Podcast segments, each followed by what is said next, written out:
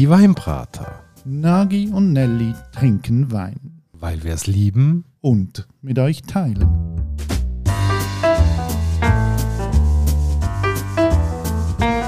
Hoi Nagi. Gianelli und hallo liebe Hörerinnen und Hörer zu einer weiteren Folge von Die Weinbrater. Heute muss ich mit einer Frage anfangen. Nelly, wie ist es du so mit Selbstverteidigung? Uh, mit Selbstverteidigung? Ja, ich habe das nie gelernt. Ich hatte einen Vater, der viel Selbstverteidigung gemacht hat. Und ja, gut, im Militär habe ich waffenlos gemacht. Also auch dort habe ich mich nicht gross verteidigen Du hast waffenlos gemacht? Ja, aus ethischen Gründen. Aber Nagi, was bringt dich überhaupt zu dieser Frage, die so überhaupt nichts mit Wein zu tun hat? Ja, mal, irgendwo hat es ja schon mit Wein zu tun, dank dem Militär haben wir uns kennengelernt. Aber ich bin letzthin mal so durch den Laden durch und dann ist mir dann Flasche begegnet, wo ich so gefunden habe, die müssen wir genauer anschauen und sie hat auch ein bisschen etwas mit Selbstverteidigung zu tun. Also, ist mir einmal aufgefallen mit dem illustren Namen Kung Fu Girl.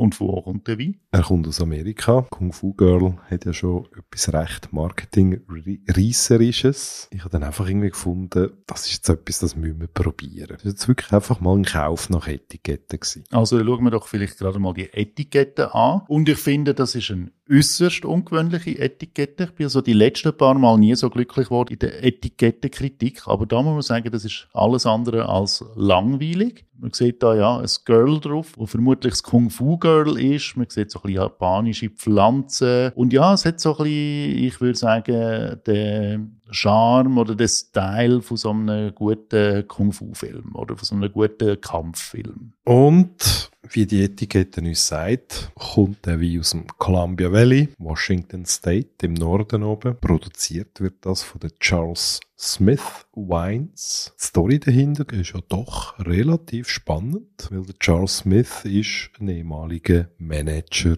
von Rockbands. Der Charles Smith, vielleicht müssen wir den schnell optisch auch beschreiben, oder? Das ist, wie du es gesagt hast, ein Manager von Rockbands. Wenn man ihn auf Fotos sieht, immer so das Rockerhemd an, lange Haare, gewählte, graue und immer mit Sonnenbrille. Er hat gesagt, so, die Idee zu dem Wein, auch zu der Etikette, hat er gehabt, und er war asiatisch essen. Dort ist gerade ein Film gelaufen, nämlich Kill Bill, Yuma Thurman, der sich so durchfightet durch den Film. Und das hat ihn inspiriert zu dem Wein, oder? Also, das finde ich ja schon mal eine höchst ungewöhnliche Geschichte, wie, dass man äh, einfach so eine Idee kann haben, Wein zu machen. Genau, er hat ja unbedingt wollen, dann eigentlich einen Wein produzieren, der zu asiatischem Essen passt. Grundsätzlich ist es auch spannend zu sehen, wie er überhaupt zum Wein machen gekommen ist. Als Manager von diesen Rockbands ist er ja durch Europa getourt, ist aber eigentlich davor aufgewachsen in Kalifornien, dort äh, das Mekka vom Weinbau in Amerika und dort hat ihn Wein überhaupt nicht interessiert. Durch sein Business ist er dann irgendwann in Seattle, in einer weiteren Musikhauptstadt der Staaten gelandet und so so dann nachher eigentlich in Europa gestrandet und dann eben auf seinen Touren mit seinen Bands ist er in Europa unterwegs gewesen, hat dort äh, das Essen und das Trinken sehr genossen. Und dort muss er sich im Ärmel genommen haben. Er war unterwegs so als Rockmanager in Europa und hat das Leben von einem Rock'n'Roll-Roadie auf der Straße geführt und hat in dem Rahmen auch gut gegessen und gut getrunken. Und so soll er die Liebe zum Wein entdeckt haben. Das Spannende finde ich aber auch wirklich, er ist dann 1999 zurückgekommen, hat einen Trip auf Walla Walla gemacht und hat dann dort einen Winemaker, also wirklich einen Weinproduzenten getroffen, der ihn dann überzeugt hat, auch äh, selber Wein zu produzieren. Und 2001 ist es dann so weit gewesen, wo er seine ersten 330 Kisten Wein unter seinem eigenen Label Charles Smith rausgegeben hat. Äh, das ist dann so erfolgreich gewesen, dass die Nachfrage äh, entsprechend groß war und er sich natürlich dann dort äh, in der Lage hat, ähm, das Business auch effektiv aufzuziehen. Also Nagi, jetzt mal möchten wir schnell ein bisschen Stopp. Ich misstraue dieser Geschichte ein bisschen, okay? Es klingt einfach hure perfekt. Also zuerst mal, ha, ich bin so ein Rockmanager, ich bin durch Europa gereist, ich habe ein Erweckungserlebnis gehabt mit Wein, nachher habe ich einen getroffen, der hat gesagt, mach doch Wein, und dann habe ich angefangen Wein machen und ich muss gleich sagen, ich lese von dem Typ wahnsinnig grosse Worte. Oder? Er will dann den geilsten Wein machen, er macht Wein so mit alten Traditionen. Ja, okay, er ist ein Amerikaner, aber es tönt halt auch alles sehr amerikanisch. Immer super, immer cool, immer easy und alles hat sich irgendwie so ein bisschen ergeben. Das macht mich misstrauisch. Ja, ja, genau, oder? Du hast da irgendwie The Road to Success, wo sich da nahtlos jedes Jahr das andere anhängt und alles wird besser und grösser und toller. Und dann natürlich wird dann irgendwie aus der alten Welt noch der Terroir-Begriff bemüht. Ja, man will möglichst am Boden bleiben, ähm, im Mikroklima, man will am Wein seinen Platz geben, dennoch will man irgendwie den Wein so machen, dass er natürlich sofort genießbar ist, weil das ist ja heute die Attitüde der Weintrinker, man will nicht mehr warten, sondern sofort können geniessen es sind einfach so ein viele Faktoren, die zusammenkommen. Ich nehme an, das ist das, was du meinst. Ja, und okay, das Weinbaugebiet, ich habe das nicht kennt, das ist also Washington State, also Westküste, ganz oben dran im Norden von Amerika. Ähm, Seattle ist die Hauptstadt und dann die Weinbauregion, wo es heute darum geht, die heisst Walla Walla, finde ich schon mal ein ganz interessanter Name. Und ist aber ein Weinanbaugebiet, oder? Ist äh, seit 1984 ein AVA-Gebiet, das heißt American Viticultural Area. Also schon so eine geschützte Ursprungsbezeichnung bei uns das wäre. Und es ist relativ ein grosses Weinbaugebiet. Es deckt auch viel Höhe ab. Es fängt so bei 400 Meter über Meer an, geht bis auf 2000 Meter rauf. Also so, ich muss es gleich sagen, das als Weingebiet zu entdecken, in Amerika und dass es noch anders gibt als nur kalifornische Wein, das habe ich doch recht überraschend gefunden. Ist auch toll, weil eben, Walla Walla, wenn man dort dann auch ein bisschen graben, dann kommt man irgendwann mal drauf, ähm, über 100 Jahre wirklich ähm, Farmer-Weinanbau-Geschichte, die dort dann existiert. Die Region tut sich auch selber ähm, immer mehr versuchen, besser zu vermarkten, zu positionieren ins Rampenlicht zu bringen, so dass sie auch von den Leuten entdeckt werden. Aber ich bin immer noch bei deinem Eingangsvotum. Die Story tönt einfach so geschliffen und toll und ähm, wahnsinnig gut. Irgendwie macht es ja gleich auch ein bisschen skeptisch, weil wir zwei, wir sind ja eigentlich wirklich so Fans auch von, von diesen Leidensgeschichten aus Überzeugung, wo jemand mit Herzblut dahinter steckt und sich aufkämpfen tut und das ist einfach irgendwie so too nice to be real. Jetzt müssen wir mal schauen, ob der Wein sich selber kann verteidigen kann. Wir haben noch gar nicht gesagt, was es für eine Traubensorte ist. Es ist ein Riesling.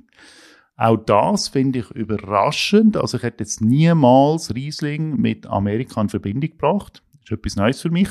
Und der Charles Smith ähm, ist ja Fan von dem Wein und sagt, der ist so gut, It's been kicking ass and taking names ever since. Und das meint der Wein, der ist auch auf der Erfolgsstraße, seit ich den gemacht habe.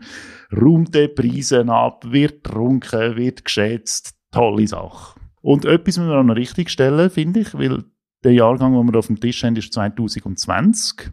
Und der Charles Smith hat ja 2016 fünf von seinen V-Brands verkauft an einem super Mega-Konzern, der heißt Constellation. Das ist einer der grössten weltweiten Getränkekonzerne und hat 120 Millionen US-Dollar in dem Deal rausgelöst. Und das ist auch etwas, was mich skeptisch macht, weil es schmeckt halt schon so ein bisschen nach Geschäftlichmacherei. Ich baue etwas aus, ich baue Brands, ich verkaufe es nachher teuer. Jetzt gehört es einem Megakonzern ja, Nagi, ich bin jetzt sehr gespannt, ob uns der wenigstens im Glas innen abholt. Was erwartest du vom amerikanischen Riesling? Ich habe noch nie einen amerikanischen Riesling gehabt. Ähm, ich kenne die Exemplare aus Deutschland, aus Österreich. Dort äh, ist es für mich eigentlich, wenn wir auch nach dem Terroir-Begriff gehen, etwas, wo eine gewisse Mineralität hat, eine gewisse Knackigkeit. Ähm, bei Mosel-Riesling, okay, haben wir noch irgendwie die Restsüße drin, die dort zum Zug kommt. Aber immer auch eine frische Seite, eine Seite, wo, wo dich auch mit einer gewissen Eleganz umspielt und ja, wie auch so ein bisschen gefangen. Es muss nicht immer gefallen. Es kann auch nicht immer gefallen. Ich habe einen Kollegen, der hat mir manchmal gesagt, Riesling trinken muss man sich verdienen. Da kommt man erst durch, wenn man ein paar Flaschen probiert hat. Aber äh, wenn es die dann hat, dann willst du nicht mehr darauf verzichten. Darum bin ich jetzt manchmal gespannt, wie das so mit der Variante aus äh, Washington State ist. Mhm, für mich Riesling, also ich bin, wenn ich die erste Riesling probiert habe, immer auch viel Süße damit assoziiert und ich habe so in den letzten Jahren auch ein bisschen trockenere, weniger süße Riesling schätzen gelernt, wo sehr klare, strikte Haltung haben. Das gefällt mir bei Riesling. Ja, und da hier, eben, wenn wir noch einen Bezug nehmen auf die Etikette, wir haben es mit einem trockenen Riesling zu tun. Das heißt, er ist durchgegoren. Ähm, was ich schon mal Sampa finde, wir sind bei 12% Alkohol. Nicht eine Bombe. Richtig, nicht überbordend. In der Nase würde ich jetzt sagen, ja, sind wir, äh, ich würde sagen, das ist völlig ähm, on track in der Nase. Gelbe Früchte, wir haben ähm, vielleicht auch noch ein paar weiße Blüten drin. Aber es ist dezent. Also die Nase ist zurückhaltend, ehrlich gesagt. Nein, würde ich jetzt so nicht einmal sagen. Also, ich sage jetzt mal etwas. Charles Smith, geiler Sieg, Rock'n'Roller, aber ich weiß nicht, ob er kann Wein machen kann, Agi. Soll ich dir sagen, was ich da probiere, ist korrekt. Ja, es ist korrekt, es hat keinen Fehler, es ist ein Weisswein, man spürt den Riesling. Aber es ist einfach wieder mal so ein Wein, der hat nichts Kantiges, der hat, der hat keinen Charakter für mich. Und wenn wir es vorher von dem Walla Walla Gebiet hatten, da möchte ich etwas rausspüren. Ich möchte die Region spüren und ich spüre nichts in dem Wein. Das ist für mich so ein Wein, wo einfach auf Massengeschmack trimmt ist, so dass der jedem und jeder gefällt. Gut, jetzt könnte ich noch ketzerisch fragen, was ist denn der Geschmack von Walla Walla? Eben, ich weiß es nicht, aber ich spüre auch nichts raus, was könnte sein. Nein, das andere wo, wo ich wirklich teile, ist, ähm, wenn, wenn man über Charakter redet, dann glaube ich, sieht Charakter anders aus als das, was wir jetzt da gerade aus dem Glas probieren. Es ist, wie gesagt, ein korrekt gemachter Wein, also du kommst nicht irgendwie eine Säureattacke über, ähm, es geht dir nicht schlechter nach. Aber es ist jetzt auch nicht irgendwie das hochemotionale Erlebnis, wie wir vielleicht bei anderen Flaschen schon erlebt haben. Und ja, ist noch nett, kostet er nicht mehr als 15 Stutz. Ja, ich würde sagen, wenn ich verzweifelt an der Tankstelle stehe, irgendwann am Abend noch ganz dringende Flaschen brauche, ja, nicht einmal dann, ehrlich gesagt. Okay, man kann es auftischen für Gäste, die nichts von einem Wein erwarten und man wird nichts falsch machen. Wir haben es mit einem Wein tun, der korrekt gemacht ist. Korrekt heisst hier wirklich, ähm, man muss nicht Angst haben, dass man irgendwie findet, es ist grusig oder so.